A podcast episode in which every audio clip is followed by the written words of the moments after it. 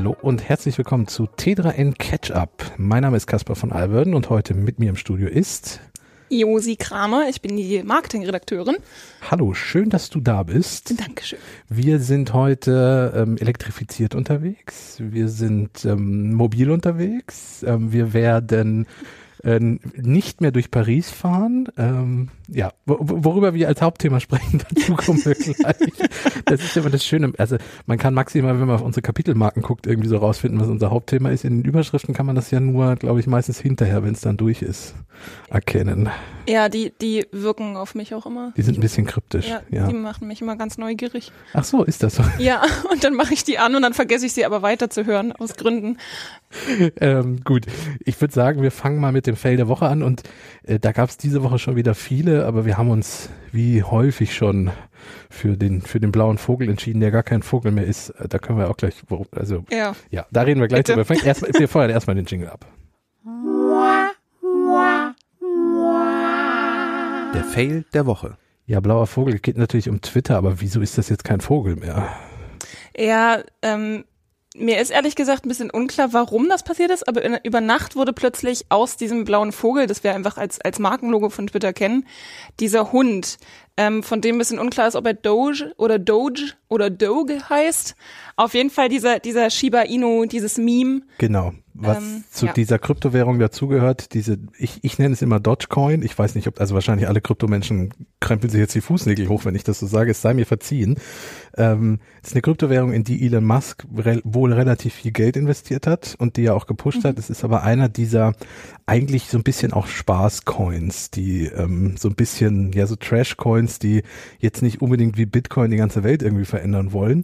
Aber er hat da wohl sehr viel Kohle reingesteckt und das sieht wie der ganze Kryptomarkt gerade nicht so richtig gut aus. Und ich weiß nicht, ob das, aber wahrscheinlich, Elon ist ja so der Master auf Twitter im Moment. Ja. Wahrscheinlich war das einfach seine Idee, lass das mal machen. Deswegen hat er den blauen Twitter-Vogel oben links aus dem Web-Interface rausgeschmissen und hat da diesen kleinen Hund hingesetzt. Und ich weiß nicht, ob das nur bei mir ist, aber ich glaube, es gibt einen kleinen Ladescreen zwischendrin. Also immer wenn ich Tweets aufmache irgendwo, ploppt kurz diese, diese, dieses Meme, dieses Symbol auf, bevor ich dann zum Tweet komme, was ich mir, also ich bin mir relativ sicher, dass es vorher mit dem blauen Vogel nicht der Fall war. Also ja, ja. ähm, Äh, bisschen hat- irritierend. hat jetzt natürlich ähm, unter anderem die Wirkung, dass wieder sehr viele über diesen diesen Coin, über diese Bitcoin-Währung sprechen. Und wenn du die Twitter-Trends guckst, ist das da auch gerade auf Nummer eins gewesen, als ich zuletzt geguckt habe, vor heute Vormittag, glaube ich. Also wenn der Kurs jetzt wieder steigt und Elon damit wieder Geld macht, ja, wissen wir, warum der Hund da oben war. Es soll aber gar nicht um äh, Bitcoins und äh, Kryptowährungen und Elon Musk äh, Geschichten in dem Bereich gehen, sondern es soll darum gehen, dass Twitter einen Teil seines Algorithmus veröffentlicht hat. Ähm, das haben sie ja schon länger versprochen. Äh, dann ist es längere Zeit nicht passiert, beziehungsweise verschoben worden. Dann wurde ein Teil des Quellcodes von Twitter veröffentlicht, ohne dass die das wollten. Der war plötzlich bei GitHub, da ist auch Twitter auch rechtlich gegen vorgegangen. Jetzt hat Twitter aber hochoffiziell und für alle, die das wollen, einsehbar ein Teil seines Algorithmus veröffentlicht und zwar des Algorithmus, der sich darum kümmert, wie Tweets angezeigt werden und wie häufig und wie, ja, wie die Reichweite von diesen Tweets erhöht wird. Ähm, weil Twitter ja irgendwie festlegen muss, wir haben da einen Tweet, wem wollen wir das alles zeigen, wie viele Leute sollen den sehen und wie viel Reichweite pusten wir auf diesen Tweet quasi drauf. Das ist ja nicht wie zum Beispiel jetzt bei Mastodon, wo du einfach nur dein, ich sag jetzt mal Tweet, auch wenn es so nicht heißt bei Mastodon hast und das einfach nur gepusht werden kann von anderen Leuten, sondern da ist ein Algorithmus wirklich, der versucht, die Reichweite zu steuern. Und davon haben wir jetzt einen Teil gesehen. Das an sich ist ja erstmal nicht schlecht, weil Twitter ja auch sagt Transparenz und so. Aber Josi, es gibt auch Kritik jetzt an diesem Algorithmus. Was, was ist denn das Problem damit? Also vielleicht nur noch mal ganz kurz zurück. Vor allem geht es bei diesen Empfehlungen ja auch nicht nur darum, dass das den Leuten angezeigt wird, die folgen, sondern auch Richtig. komplett Andere. neuen Menschen. Ja, ne? genau. Also das ist Ja. ja immer auch wichtig, wenn man irgendwie Reichweite anspricht, dass es auch darum geht, dass man neue Leute erreichen kann. Stimmt, und bei Mastodon, wenn ich etwas reposte, sehen das wirklich nur die Leute, denen ich folge. Also da ist es nie so, dass mir von außen was reingespielt wird. Stimmt. Und bei Twitter ist das anders und bei vielen anderen sozialen Netzwerken auch. Genau, ja. Und ähm, jetzt sehen wir halt also, welche Tweets mit welchen Eigenschaften halt quasi gefördert werden und also deutlich häufiger ausgespielt werden und welche nicht. Ähm, und Kritikpunkte sind zum Beispiel, dass externe Links grundsätzlich Spam sind. Also ein äh, externer Link ist alles, was von der aktuellen Domain, auf der man sich befindet, in dem Fall also Twitter, halt abführt. Was zum Beispiel im Fall von uns JournalistInnen beispielsweise halt einfach ein Link zu unserem Artikel wäre, der Genau, ja dann zum Beispiel sage- auf T3N wäre. du sagst jetzt, ich habe gerade einen neuen Marketingartikel geschrieben, mhm. schaut doch mal rein und dann T3N verlinkt, dann wird dieser Tweet runtergestuft, weil es Spam sei. Genau, für den Sp genau. Algorithmus, der denkt, das sei Spam und stuft es deswegen runter und der wird weniger Leuten angezeigt. Genau, ja. genau. Ähm, außerdem also das ist natürlich deswegen doof. Die, also natürlich möchten die, dass die Leute möglichst viel Zeit auf Twitter verbringen. Mhm. Aber also natürlich ist nicht alles automatisch Spam, was von Twitter runterführt. Wie gesagt, ähm, wir haben da super viele JournalistInnen, die nur als ein Beispiel. Ähm, dazu wird wie erwartet, also das ist eigentlich keine, keine wirkliche Überraschung, dass Twitter Blue natürlich irgendwie die Reichweite verstärkt. Also das ist das, wenn ich kostenpflichtig jetzt dieses neue Abo abschließe, dann genau.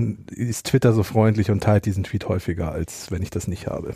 Was halt so ein bisschen so ein bisschen mm, schon so eine kleine Zweiklassengesellschaft äh, aufmacht, weil einfach wer mehr bezahlt, kriegt halt mehr Reichweite. Ja, das war ja schon, als das Abo irgendwie aufkam, großer Tickpunkt. Ich meine, es sind in Anführungszeichen nur acht Dollar, über die wir hier reden, mhm. äh, im Schnitt, aber es, ist, es sind ja auch noch unterschiedliche Preise, je nachdem, wo man es kauft. Aber, und das ist ja auch ganz groß in der Kritik, das betrifft ja nur Privatpersonen. Ganz mhm. aktuell ist es ja so, dass er sich, glaube ich, mit der New York Times angelegt hat, der liebe Elon Musk. Und ähm, weil er nämlich von Medienhäusern und großen Unternehmen für deren blauen Haken nicht acht Dollar, sondern 1000 Dollar haben möchte. Und, Plus äh, nochmal extra für verschiedene Konten. Genau, darunter. jedes weitere Konto, glaube ich, nochmal 50 Dollar irgendwie so. Also wenn du jetzt sagst, ähm, T3N kauft sich diesen blauen Haken für 1000 Dollar und Casper möchte auch einen blauen Haken, weil er bei T3N gehört, dann kostet das nochmal 50 Dollar mhm. pro Monat. Und viele große amerikanische Medienhäuser haben dann gesagt, nö, danke, ohne uns. Und dann hat ihnen auch direkt von der New York Times den blauen Haken weggenommen. So, ähm, so nach dem Motto, ja, wenn ihr ihn nicht haben wollt, dann nehme ich ihn direkt weg. Ja. Ähm, und da gab es jetzt auch schon großes Hin und Her und Hassel und hast du nicht gesehen, weil er da natürlich ganz andere Preise aufruft. Und wir reden noch nicht von dem goldenen Haken, den es ja auch noch gibt. Da will er nämlich 2000 Dollar für haben, weil der ist ja golden. Oh Gott. es ist ja. alles einfach ein bisschen Shitshow. Ja, ähm, ja. Aber kommen wir nochmal zurück zu dem jetzt veröffentlichten Algorithmus. Was, genau. was, was stört die Leute denn noch? Ähm, dazu gehört, grundsätzlich ist es ja immer gut, dass Plattformen versuchen, Desinformation einzuschränken. Ja. Das große Problem ist immer, was gehört zu Desinformation? Wir kennen diese ganze Debatte bei Instagram, wo dann ganz viele CreatorInnen dann sagen, ja, irgendwie gibt's hier einen Shadowban, meine Posts erreichen niemanden mehr, da will ich nur Spenden sammeln und sowas. Ähm, und bei Twitter ist es beispielsweise so, dass ein Desinformationsthema ist zum Beispiel die Ukraine. Und das heißt, alle Inhalte zur Ukraine werden gedownrankt, das heißt, sie kriegen weniger Reichweite, wenn sie die Genau, egal, ob sie jetzt Propaganda sind, genau. egal, ob sie von russischer, ukrainischer Seite oder wem auch immer sind, Twitter rankt alles runter, was Ukraine ist. Genau. So. Ähm, ja, ist ein bisschen sehr mit der Schrotflinte. Ja. Und äh, alles weg ist ein bisschen arg. Das das betrifft ja zum Beispiel auch einfach Menschen, die Fact-Checking betreiben. Wenn ich jetzt also quasi eine Desinformation sehe und möchte sagen, hey Leute, das passiert in der Ukraine gar nicht, wird auch mein Fact-Checking quasi weniger Leuten angezeigt, weil ich über die Ukraine spreche. Ja, genau. Also wie immer zwei Seiten und ist nicht gut, alles wegzublocken bei Twitter. Ja, dolle Aua, also wirklich, wirklich schmerzhaft für äh, die Reichweite ist es auch, wenn ähm, ich mir Wörter ausdenke, ähm, ich Rechtschreibfehler habe oder uh. Wörter, die nicht einer Sprache zugeordnet werden können. Und das ist natürlich, also Okay, Rechtschreibfehler finde ich ja fast gut. Naja, aber denken wir mal an, als, an Menschen. Sprachfanatiker. Nein, das war jetzt auch nicht ernst gemeint, ja, ehrlich gesagt. Aber so, da, da habe ich zum Beispiel auch dran gedacht, ähm, so Lese-Rechtschreibschwäche. Ne? Ja, also ja, ähm, ja, das ist oder wie schnell hat man sich mal vertippt? Ja, so, klar. Klassiker. Also, und auch so Wörter, die, einer die nicht einer Sprache zugeordnet werden können, habe ich auch so ein bisschen daran gedacht an so Sprachen von Minderheiten zum mhm, Beispiel, die halt noch nicht riesig ähm, vertreten sind in solchen Algorithmen, die sowas erkennen können. Ähm, ja. Dann schmeißt dich Twitter eine Bubble und bestraft dich, wenn du da nicht rauskommst. Was heißt das denn? Ähm, in Netzwerken ist ganz groß diese, äh, das ist, wird, wird Autorität genannt. Ähm, das heißt, du wirst halt einfach anhand deiner, deiner Fähigkeiten, deinen Inhalten so ein bisschen eingeordnet. Ähm, wenn ich jetzt zum Beispiel, ich habe zum Beispiel ganz klar die Autorität ähm, Marketing. Ähm, mhm. Ich komme aus dem Marketing und ich mache Artikel über Marketing. Das heißt, Marketing ist meine Expertise.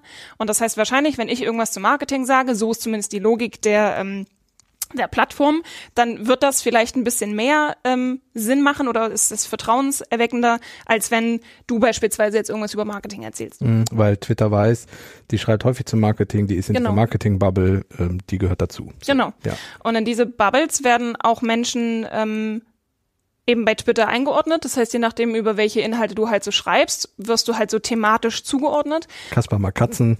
Genau. Zock. So. King, King of King of Cats so. Ja. Und wenn du jetzt aber mal was zu Hunden sagen möchtest, wird das automatisch quasi ähm, Bestraft. Weniger, genau. Mit weniger Reichweite, weil ich ja dann nicht in meiner Bubble was erzähle. Genau. Okay. Du erzählst ja Mhm. quasi was von, von einem Thema, wovon du ja offensichtlich keine Ahnung hast, weil sonst hättest du ja schon öfter darüber gesprochen. Was irgendwie, wir, wir kennen das aus anderen Bereichen. Also es ist schon irgendwie ein bisschen komisch, vor allem in so einem sozialen Netzwerk. Also Google macht das auch ganz krass. Ähm, aber da geht's ja um, um so Suchmaschinen. Wenn ich bei Google irgendwie wirklich ernsthafte Informationen finden möchte, denken wir mal an so krasse Themen, Themen wie, weiß ich nicht, wenn ich jetzt sage, Lebensversicherung oder so, da will ich schon nicht, dass mir einfach irgendein, irgendein Heinz von nebenan mir irgendwas erzählt, sondern ich möchte sinnige Informationen. Aber irgendwie bei Twitter, weiß ich nicht. Ja, also äh, ich bin bei diesen Algorithmen immer so ein bisschen zwiegespalten. Also bei Mastodon zum Beispiel, ich plaudere jetzt mal aus dem Nähkästchen, wir haben ja bei T3N eine eigene Mastodon-Instanz und auch einen eigenen Account. Wir wachsen verhältnismäßig wenig. Also wir haben jetzt inzwischen auf unseren Hauptaccount, glaube ich, über 1800 Followerinnen, was gut ist. Aber wenn du es mal vergleichst mit anderen sozialen Netzwerken, ist die Kurve, die man am Anfang macht, nicht relativ steil, sondern die wächst halt jetzt wirklich langsam und dynamisch. Ähm, das liegt daran, weil es da keinen Algorithmus gibt, der uns jetzt Leuten permanent vorschlägt und so. Das ist natürlich insofern schade, weil man dann nicht schnell irgendwie Reichweite aufbauen kann oder auch mal außerhalb der eigenen Timeline bei Leuten eingespielt wird. Aber wenn ich mir so angucke, wie Twitter da Sachen rankt oder Ja. einen bestraft für Rechtschreibfehler oder wenn man was über die falsche Bubble irgendwie postet, dann muss ich mich fragen, ob es so gut ist, dass dieser Algorithmus da eingesetzt wird. So, also es ist auch da wieder so, hm, weiß ich nicht. Da ist auch immer das klassische, klassische Ding von, ist denn wirklich die Reichweite auch gut? Also schön, wenn ich irgendwie jetzt sechs Leute mehr erreiche, aber wenn diese sechs Leute, äh, die, also wenn ich denen angezeigt werde, werde, weil ich Rechtschreibung beherrsche und nicht, weil das ein Thema ist, was die interessiert, Ja, ähm, dann hilf, helfen uns diese sechs Leute halt auch nicht. ja. Ähm, apropos Leuten, die uns folgen, Ja, ähm, was auch für die Reichweite wichtig ist, ist das Verhältnis von ähm, den Accounts, denen ich folge und die Anzahl der Accounts, die mir folgt. Also welche Leute habe ich abonniert und welche Leute haben mich abonniert. Und das ist, ich werde zum Beispiel bestraft, ähm, wenn ich deutlich mehr Menschen folge, als die mir folgen. Genau, was halt, was halt, also als Privatperson ist das, finde ich das komisch, weil ich habe, ich weiß nicht, ob ich bei irgendeinem Netzwerk auch nur ansatzweise so viele FollowerInnen habe, Wie Leuten, denen du folgst, ja. wie ich Menschen folge und warum auch. Also was hat das für ein, Ja, was, ja, warum? Ja, müsste man Twitter mal fragen. Warum eigentlich? ja, warum? Und ähm, das letzte war ein bisschen witzig, ähm, das wurde in der Zwischenzeit auch gestrichen. Es kam dann raus, dass es ähm, zu Tracking-Zwecken, also wirklich nur zur Informationserfassung, gab es vier Kategorien von ähm, UserInnen. Und zwar zum einen Power-UserInnen, das heißt Menschen, die sehr, sehr viel posten, sehr, sehr viel tweeten. Ähm, dann Demokraten, Republik Republikaner Genau. oder, und Kategorie Nummer vier war Elon Musk. Und das ist kein Scherz. Genau, so. Und dann war jetzt auch erstmal die Vermutung, oh Gott, ja, Elon hat doch schon sich irgendwie mit Faktor 1000 da selber verstärken lassen. Das war auch vor einer Weile irgendwie in den Medien, weil er halt festgestellt hatte, ich glaube, sein Problem war, dass Präsident Biden mehr Reichweite hatte als er. Ja. So, und dann hat er seine Entwickler irgendwie aus dem Urlaub abkommen lassen oder nach dem Feierabend hat gesagt, Die paar, die noch ändern. da sind? Genau, die dann, die paar noch nicht da sind. Das müssen wir ändern, lasst euch was einfallen und dann ist irgendwie seine Tweets um den Faktor 1000 häufiger ausgespielt worden als andere und es war sogar so, dass eine Zeit lang ähm, in dieser, in dieser Timeline, wo du gefeatured Sachen reingeworfen bekommst, bei allen Leuten plötzlich nur noch Elon Musk zu Ja. sehen war. So. Und dann kann man natürlich denken, ja klar, dann steht im Algorithmus auch drin, äh, das war die Variable ähm, äh, User ist und dann Elon Musk ähm, und dann war aber nicht klar, was damit passiert, weil das in dem Code nicht mehr drin stand. Also der Teil fehlte und dann hat man natürlich direkt gedacht, ja, ist klar, dann wenn User ist Elon, dann ist der Faktor irgendwie nochmal umso höher. Jetzt sagt Twitter, es ist nur zu Tracking-Zwecken. Elon Musk sagt ja, Ja. auch, er wüs wisse davon überhaupt nichts. Ähm, Ja. Weiß ich auch nicht. Ja, kann ich mir sogar vorstellen. Also ich sag mal so, das ist sehr, sehr schnell aufgefallen, weil einfach jemand diesen Code sich genommen hat und dann Steuerung F für Find und Suchen gewählt hat, einfach nur Elon eingegeben hat und schwupp war die Stelle zu sehen. So, also man hätte das äh, auch irgendwie, naja. Naja. Aber es ist- ist halt die Frage, wie viele Leute bei Twitter noch auf diesen Code drauf Es ist halt das klassische, also ich finde, das ist so ein richtig gutes Beispiel, vor allem wenn man auch gar nicht weiß, was passiert ist, warum ist das passiert, was sollte das. Das ist halt ein klassisches Elon Musk Twitter Ding, finde ja, ich. Ja, ja. Ja, damit äh, haben wir den Fail, sehr, da hast du sehr schön abgeschlossen, weil es das wirklich gut zusammenfasst. Äh, ich ich würde sagen, wir kommen zum, zum Deep Dive, ähm, der auch hätte fast der Fail der Woche werden können. Der Deep Dive. Ja, und zwar ist eine Nachricht ähm, seit ein paar Tagen, eigentlich seit zwei oder drei Tagen groß, zumindest in unserer Tech-Welt, äh, weil wir ja auch Mobilität als Thema betreuen, ähm, gerade ganz äh, aufgebauscht, nämlich dass Paris jetzt quasi die E-Scooter abschafft. Ähm, zum Hintergrund, in Paris ergab es eine Abstimmung äh, unter den Pariserinnen und Parisern. Und zwar war die Frage, ob E-Scooter dort weiterhin fahren sollen oder nicht. Und tatsächlich hat sich die überwiegende Mehrheit der Wählerinnen und Wähler ähm, dazu entschlossen, äh, also zumindest denen, die abgestimmt haben, wir kommen gleich noch zur Wahlbeteiligung, ähm, von den Leuten, die abgestimmt haben, hat eine überwiegende Mehrheit gesagt, dass E-Scooter scheiße sind und wir sie nicht mehr wollen und dass die raus müssen aus Paris. Und tatsächlich ist es aktuell so, dass die drei in Paris tätigen Anbieter von diesen E-Scootern, nämlich Lime, Dot und Tier, dass die zum September ihre Roller aus der Stadt schaffen müssen. Das sind ungefähr 15.000. Apropos, Kasper, fährst du mit den Dingern? Weil ich frage mich ganz oft, ich sehe die und denke mir so, Thema Fahrrad. Ja. So. Also, Also du denkst dir, warum, warum hat man die und warum nicht ein Fahrrad? ja, also weil ich habe ein Fahrrad, ähm, er heißt Ulf. Ja. Und das ist halt mein, wenn ich irgendwo schnell sein möchte, ohne auf die Bahn angewiesen zu sein, dann nehme ich halt mein Fahrrad. Ja.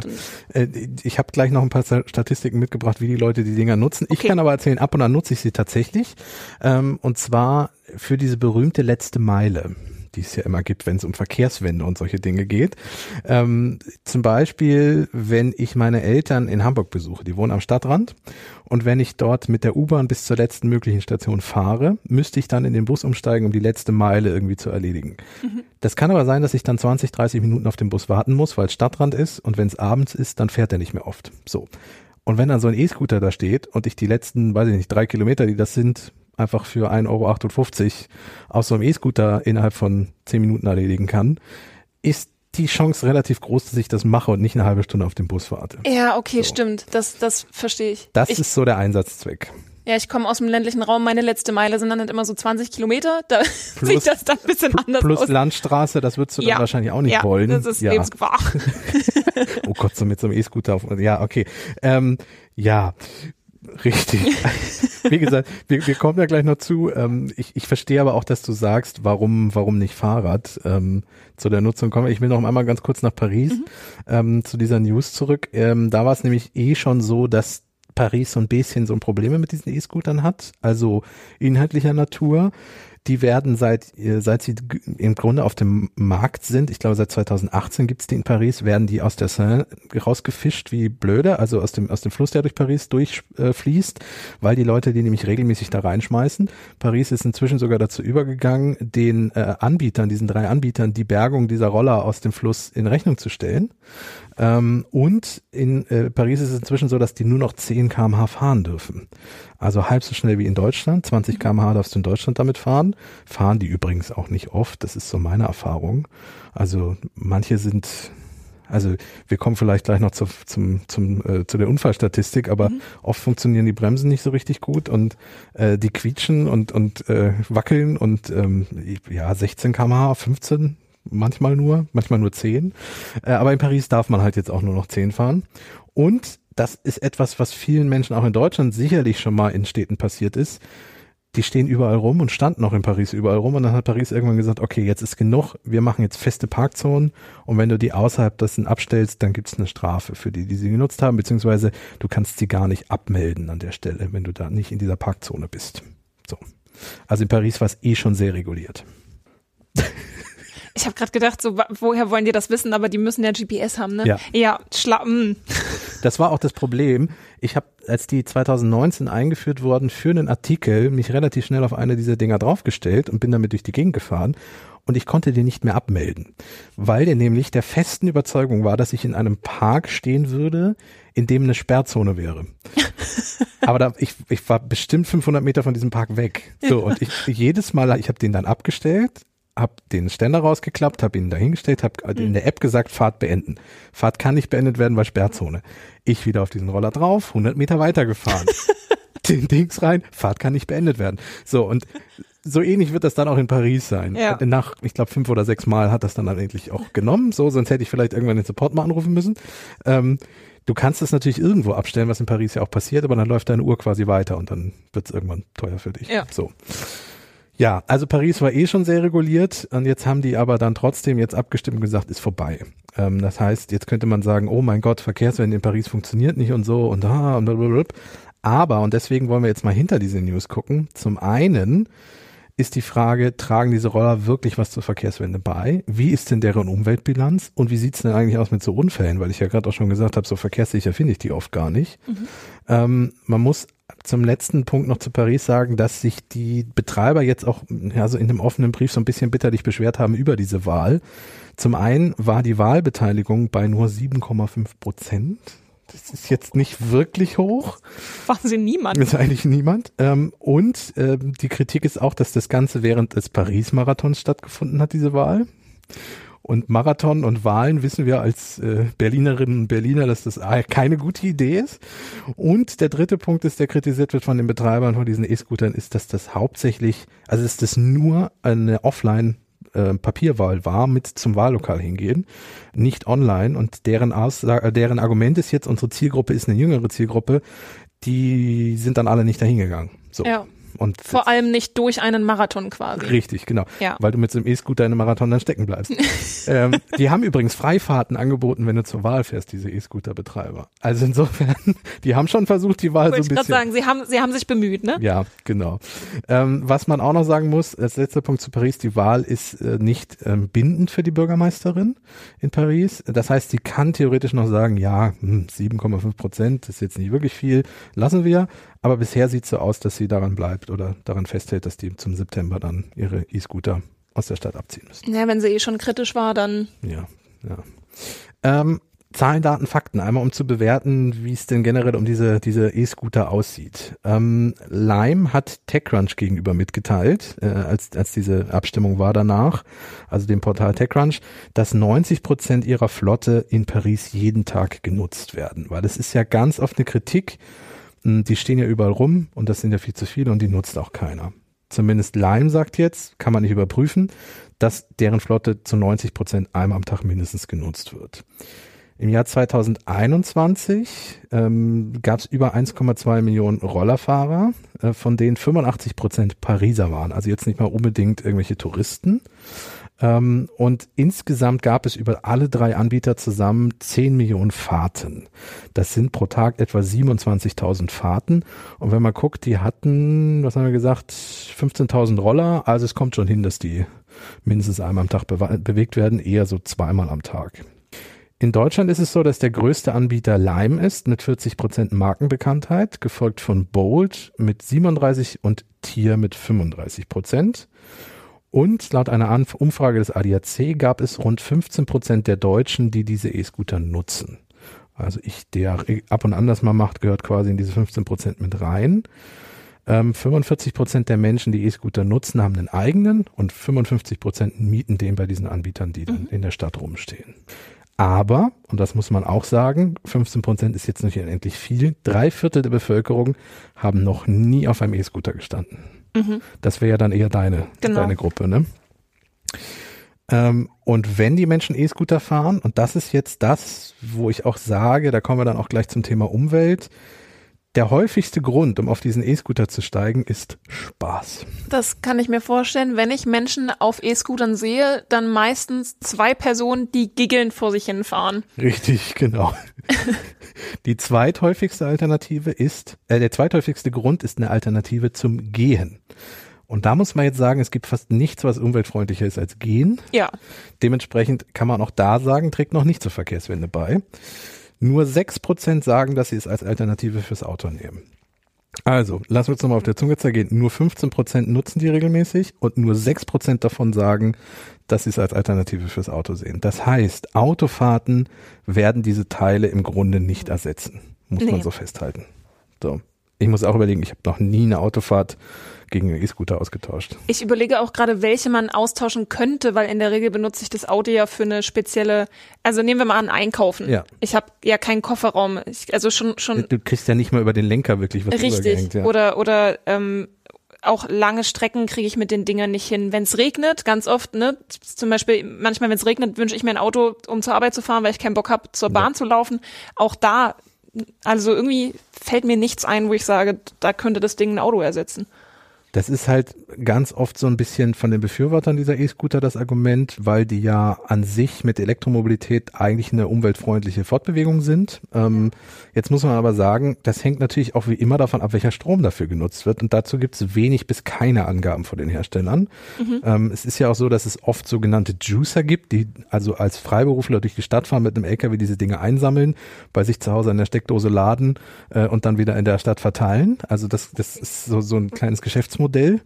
Ähm, kannst du über Nacht dann äh, dir quasi ein bisschen Geld verdienen.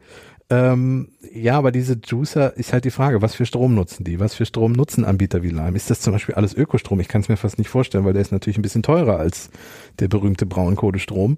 Ähm, das ist so ein Punkt. Also womit werden die betankt? Und dann, was ist mit den Rollern selbst? Weil so ein Roller zu produzieren, das ist das gleiche Problem wie beim E-Auto. Das ist ja auch oft ein Argument von Verbrennerfahrern, die sagen, E-Autos sind dreckig, weil die Herstellung ist so umweltschädlich. Das stimmt und man muss ein Elektroauto auch eine Weile fahren, damit die Bilanz am Ende wieder ausgeglichen ist. Ich weiß jetzt nicht die genaue Zahl, aber sagen wir mal 100.000 Kilometer muss man das fahren, damit man plus minus wieder null ist. Vorher ist das Elektrofahrzeug schmutziger, weil es bei der Herstellung so viel ähm, äh, zum einen Energie verbraucht wird und halt schädliche Stoffe erzeugt werden. Und beim Akku ist doch auch die Entsorgung auch mal ein bisschen problematisch. Ne? Richtig. Ist der doch auch damit rein. Den kannst du auch nicht einfach im Hausmüll äh, wegschmeißen.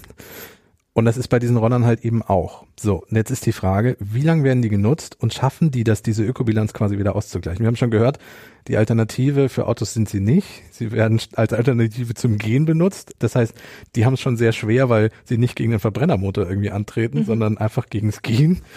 So, und dann ist die zweite Sache, ähm, die Lebenszeit so eines Rollers ist wohl auch nicht relativ hoch. 2019 hat das Medienportal QZ ähm, eine Analyse von E-Scootern in Louisville in Kentucky gemacht. Die haben tatsächlich dort 129 E-Scooter über deren ID tracken können beim Anbieter Bird und haben dann herausgefunden, dass von diesen 129 Scootern, die sie tracken konnten, im Durchschnitt die nur 28,8 Tage Lebensdauer hatten. Ui. Also nicht mal einen Monat äh, bevor sie wieder aussortiert wurden, beziehungsweise bevor deren ID nicht mehr im System aufgetaucht ist. So, der längste, äh, der, der, der Scooter mit der längsten Lebensdauer war 112 Tage im Einsatz, ist jetzt schon mehr, aber auch immer noch nicht viel. Ähm, immerhin, schreibt QZ, kamen die Scooter 2019 im Schnitt auf 92 Fahrten und rund 260 Kilometer, was dann doch schon ein bisschen was ist. Aber mit dem Blick auf die Ökobilanz und Batterie und Akku und was wir gerade alles gesagt haben, sind 28,8 Tage natürlich verheerend. So, das ist ein Wegwerfartikel voller giftiger Chemie. Ähm, der und ich glaube auch prekären äh, Stoffen, also ja. die, die äh, Rohstoffe für Batterien werden ja auch in, in super schwierigen Minen ja. abgebaut und so. Ja. Ähm, Bird hat dann an, nach dieser Studie dann auch gesagt, naja, also hm, nur weil die in der Stadt nicht mehr eingesetzt werden und die ID da verschwunden ist, das heißt nicht, dass die nur 28 Tage im Einsatz waren. Wir tauschen die ja auch unter den Städten, hat dann Bird gesagt. Allerdings wollte Bird auch nicht sagen, wie lange die wirklich im Einsatz waren, die Scooter. Also man hat sich dann dazu nicht äußern wollen. Ähm, und was man auch sagen muss, 2019, es ist jetzt schon ein bisschen her, nämlich äh, vier Jahre, die neuen Modelle wirken auf mich auch deutlich robuster als die ersten. Also mhm. die ersten waren ja wirklich im Grunde Kickroller mit einem Elektromotor. Ja. Das sind ja jetzt nochmal deutlich größere, dickere, die haben Blinker dabei, die haben eine bessere Beleuchtung, die haben dickere Reifen, die haben eine Federung vorne drin. So, ich hoffe, dass die jetzt länger halten als 28 mhm. Tage, weil sonst wäre es wirklich verheerend. Ja. Ich glaube auch, ähm, weiß ich nicht, aber wie das so mit meinem Fahrrad ist, wenn das Ding halt auch irgendwie 24-7 draußen steht und halt eine Weile nicht bewegt wird, ja. ist das, glaube ich, auch nicht förderlich für das Gerät selbst. Also. Ja, ähm, das stimmt. Das ist ja nicht so, dass die in der Garage stehen oder ja. jemand sie immer zusammenräumt, wenn es dann regnet oder so. Ja. ja, ja. Ja, und dann haben wir noch einen letzten Punkt, äh, der von der Ökobilanz äh, ein bisschen äh, absteht, nämlich äh, wie sieht's denn eigentlich mit Unfällen aus? Weil ich habe ja schon gesagt, so richtig stabil ist die Fahrt mit den Teilen nicht. Und ich glaube, dass du auf so einem Fahrrad deutlich sicherer unterwegs bist, weil äh, das zeigen auch die Statistiken. 2022 gab es in Deutschland 442 ähm, Verletzte bei Unfällen mit E-Scootern. Ähm, 2021 waren das noch 228. Also das heißt, die Statistik geht auch nach oben, das steigt, wobei man jetzt dazu sagen muss, Pandemie und so, ne? Also mhm. die Scooter wurden 2021 äh, auch weniger benutzt. Aber, und das ist auch entscheidend, 2021 starben sogar fünf Personen bei Unfällen mit E-Scootern. So, jetzt kann man sagen, ja, die sind so klein und flitzen durch die Gegend und so. Nee, 72 Prozent der Unfälle waren nicht unter Einfluss von außen, sondern sind passiert, weil die Leute die Kontrolle über das Fahrzeug verloren haben. Was? Ja. Also es ist wirklich so, dass die Leute dann meinetwegen umkippen oder Ja. in einem Straßenloch hängen bleiben, weil die Reifen sind ja wirklich Ja. klein. Oder äh, meinetwegen zu zweiter draufstehen und dann halt sich doch irgendwie davon runterreißen oder so. Also es ist wirklich so, dass es nicht daran liegt, dass sie jetzt irgendwie mit dem Auto kollidieren oder so. Ähm, eine Helmpflicht gibt es leider nicht, was eigentlich sinnvoll wäre. Aber dagegen wehren sich zum Beispiel auch die Anbieter, weil die sagen, wenn es eine Helmpflicht gäbe, würde die keiner mehr mieten, weil niemand hat automatisch einen Helm dabei. Der Reiz von den Dingern ist ja, dass die überall rumstehen und ich einfach Ja. spontan sagen kann, ich fahre jetzt damit. Problem ist aber auch, ähm, ein großer Einfluss der Unfälle passiert auch unter Alkoholeinfluss. Mhm. So, also ja, das kann ich mir vorstellen, weil gerade dieser Vorteil von, ich kann mal eben draufspringen, ist natürlich gerade dann am größten, wenn du eh, sagen wir mal, ein paar Bierchen getrunken hast und du denkst, ah, laufen ist jetzt auch anstrengend. und die Dinger bringen auch so Spaß. Ja, und dann, ui, bin ich zu Hause. Oder halt auch nicht. Äh, genau, oder auch nicht. 72 Prozent der Leute kippen um. Also ich kann mir auch durchaus vorstellen, dass da viele mit Alkoholeinfluss dabei sind. Ähm, so, nun ist es so, dass die Anbieter das ein bisschen versuchen einzudämmen. Die können jetzt nicht ein Pustegerät an dem, an dem Scooter anbringen, so dass der nur fährt, wenn man null Promille hat. Das wäre ja was. Ich fände das super. ähm, die versuchen das über die App. Du kannst diese Scooter ja nur über die App entsperren und losfahren und die Fahrt auch wieder beenden. Und ähm, die App, da ist es mir neulich so passiert, dass ich, glaube ich, nachts um eins so einen E-Scooter mieten wollte, weil da gar kein Bus mehr fuhr. Also es war quasi meine Rettung, um nur nach Hause zu kommen. Und ich musste einen Reaktionstest in der App machen. Also ich musste wirklich ein bisschen wie wenn ein Polizist einen anhält und sagt, Ja. lauf mal über diese Linie. Ja. Ich musste schnell, äh, irgendwas taucht auf dem Display auf und ich musste das dann antippen. So nach dem Motto als Beweis, ich bin nicht betrunken, ich bin noch schnell genug, um dieses Rätsel zu lösen. Sowas ist auch mal Teil des Sehtests. Ja, ne? Stell dir mal vor, stimmt, du hast ja. deine Brille nicht auf. Ja. Sie sind betrunken. Nein! Nein, ich will eigentlich nur nach Hause, ich habe nichts getrunken. Ja, das ähm, fand ich äh, lustig, ist halt die Frage. Also man müsste jetzt, das könnte man eigentlich mal machen. Man müsste eigentlich mal äh, sich wirklich betrinken und dann äh, nur für die Wissenschaft versuchen, diesen Test zu lösen. Und wenn man ihn mit 1,5 Promille noch problemlos hinkriegt, äh, naja. Also ist die Frage, ob man mit dieser App-Geschichte, also die Anbieter versuchen das so ein bisschen zu umgehen, aber ob das wirklich, äh, Ja. Auf der anderen Seite ist es ja echt so, ähm, ich glaube, gerade diese Helmgeschichte, darüber denke ich schon nach. Ich muss, ich muss gestehen, ähm, Entschuldigung, Mama, ich trage ja nie Helme. So, also ich, das hat, das hat gar nicht mal so, das hat gar nicht mal so das Stil-Ding, weil ich kenne ganz viele Leute, die sagen, meine Frisur oder dann sehe ich aus wie ein Pilz. Ich hab, ich schwitze einfach unheimlich unter den Dingern und ich möchte nicht ins Büro kommen, mir die Haare waschen müssen. Aber es ist halt schon, schon das ist ja gefährlich genug und ich habe große Reifen, ich habe einen stabilen Sitz und ich sitzt da auf einem Fahrrad, also man hat dann sich schon lange überlegt, wie man auf einem Fahrrad gut sitzen kann. Und dagegen so, so kleine Roller, die wenig Fläche haben, auf denen du stehst, die auch einen sehr, sehr kleinen Lenker haben. ja, das, also der ist ja Der wirklich, super schnell hast die übersteuert. Hände ja fast direkt zusammen im Grunde, ja. Ja, und da ist, glaube ich, also da ist ein kleines Schlagloch in der Straße und dann fliegst du über den Lenker. Und dann kann ich mir schon vorstellen, dass eigentlich so ein, so ein Helm da schon sinnig wäre. Auf der anderen Seite, wie du schon meintest, ähm, wir können jetzt nicht alle anfangen, ständig einen Helm dabei zu haben. Ja. Vielleicht, oh, Modeding, Handtaschen. In Oder so, ich hatte jetzt so entfaltbare Helme irgendwie. das gab's doch sogar mal, ne? So eine Ja. Art Nackenhörnchen, so, so ein Kragen. das sind so Airbag-Dinge. und der hat sich beim, beim, bei, wenn irgendwas geschleudert wurde, hat er sich wohl selber aufgepustet. ein ehemaliger Kollege von mir hatte so ein, so ein Airbag, äh, der ist dummerweise während der Fahrt ohne Einfluss von, also ohne Nein. Unfall losgegangen. Er sagte, das, er, er, also er hat sich noch nie so erschreckt, weil du, du hast dann plötzlich so eine Duschhaube auf, aber das Ja. ist halt mit so einem Knall, weil da so ein, Ja. so ein kleines Geschoss drin ist, was dieses Ding dann aufbläst.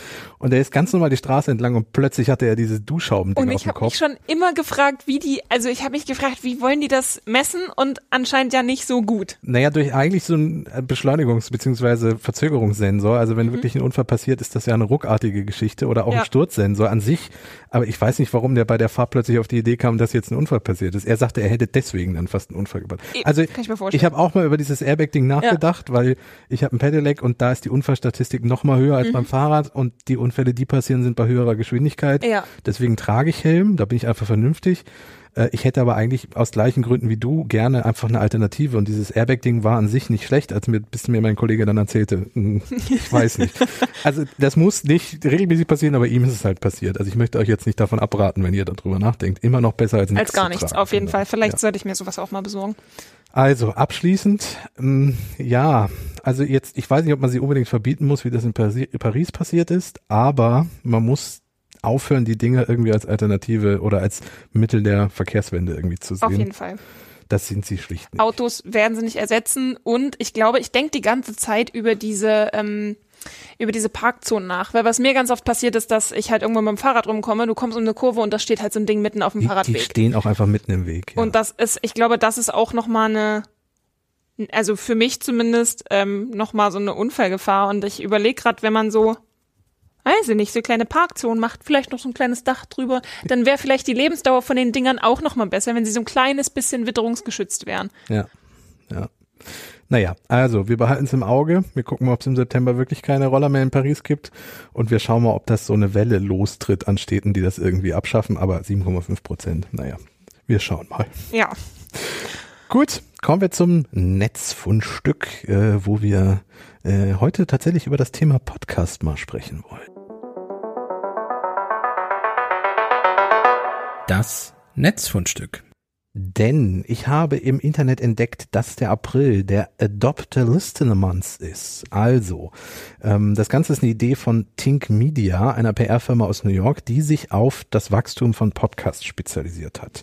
Also wir könnten zu dieser PR-Firma quasi hingehen und sagen, mach mal, dass unser Podcast mehr Reichweite hat. Ähm, die haben jetzt aber ganz unabhängig von dem, was die so beruflich machen, eine Aktion gestartet, die ich gut finde, denn es geht um Podcasts generell. Ähm, und die, die wollen den Podcast-Markt generell erweitern. Ähm, mit Blick auf Deutschland ist es so, dass rund 55 Prozent der Menschen monatlich oder seltener Podcasts hören. Bei wöchentlicher Nutzung waren es nur 30 Prozent. Also all die Menschen, die uns hier zuhören und uns regelmäßig zuhören, die gehören schon zu den 30 Prozent. Ähm, 45 Prozent der Menschen in Deutschland haben noch nie einen Podcast gehört.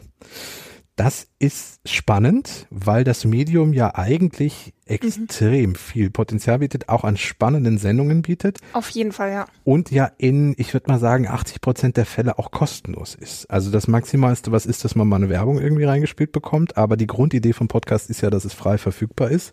Das heißt, es ist jetzt auch nicht so, dass es irgendwie Bezahlschranken oder so gäbe. Und in den USA sind die Zahlen nicht ganz so krass, aber auch so, dass noch ungefähr 30 Prozent der Menschen ähm, nicht Podcast hören dort. Und die Idee von Think Media ist jetzt zu sagen, im April schnappt sich jeder von uns, der häufig Podcast hört, eine Person aus dem Freundes-, Familien-, Bekannten-, Kollegenkreis und empfiehlt der einen Podcast, der zu ihr passt und an dem sie idealerweise so hängen bleibt, dass sie das Medium Podcast anfängt lieben zu lernen. Mhm. Und was lachst du so? Entschuldigung. Ich dachte mir. Ich muss daran, ja, leg los. Ich muss daran denken, dass meine Mama tatsächlich Ketchup meinem Onkel bei einem, bei einem Weihnachts Weihnachtsessen, Weihnachtsessen empfohlen hat. Und, äh, ja. liebe Grüße an der Stelle. Ähm, sie macht schon alles richtig, weil das genau die Idee von diesem Podcast ist. Also wirklich sich Weiter jemanden, so, Mama. Nein, also sehr, ja, wirklich so.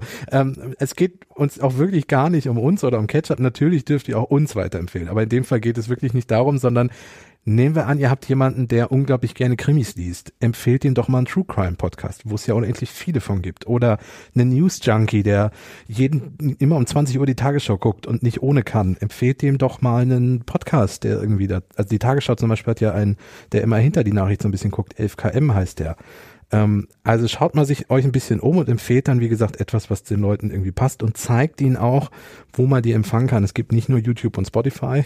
Es gibt ja auch äh, dezidierte Podcast-App, die das irgendwie gut können ähm, und wo man dann auch automatisch die Sachen oder so bekommt. Ähm, Storytelling-Podcast, zum Beispiel Cui Bono, ähm, jetzt auch mit dem zweiten Teil zum Drachenlord und so. Also es, es, es gibt wirklich viel, es gibt spannende Sachen. Ich habe in den letzten zwei, drei Tagen einen Podcast äh, durchgesuchtet tatsächlich, ähm, der hieß Toxic Church mhm. und da ging es um Hillsong, glaube ich. Das ist eine Freikirche und da haben sie auch ähm, zum Beispiel Betroffene interviewt, die da irgendwie den Ausstieg geschafft haben und Leute, die da sogar noch zu den, zu den Gottesdiensten gehen und so dieses ganze Prinzip von, wie konnten die so groß werden? Was ist eine Freikirche überhaupt? Mhm. Sind die eine Sekte in Anführungszeichen? Was ist eine Sekte überhaupt? Das war auch super spannend, kann ich auch empfehlen. Ja, also insofern, Eigentlich gibt es nichts, wo es keinen Podcast zu gibt. Ja. Ähm, das ist ja auch unglaublich nischig. Also auch für Leute, die sich wirklich ganz gezielt für ein Fachthema interessieren, gibt es eigentlich immer schon fast einen Podcast.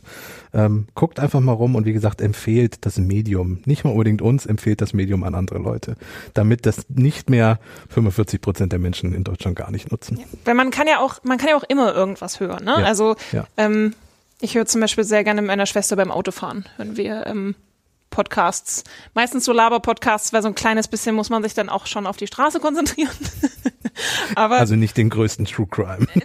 nein, auf gar keinen Fall. Ähm, ja. Ja, okay. Cool. Dann haben wir noch eine gute Nachricht und dann sind wir, sind wir durch für diese Woche. Die gute Nachricht.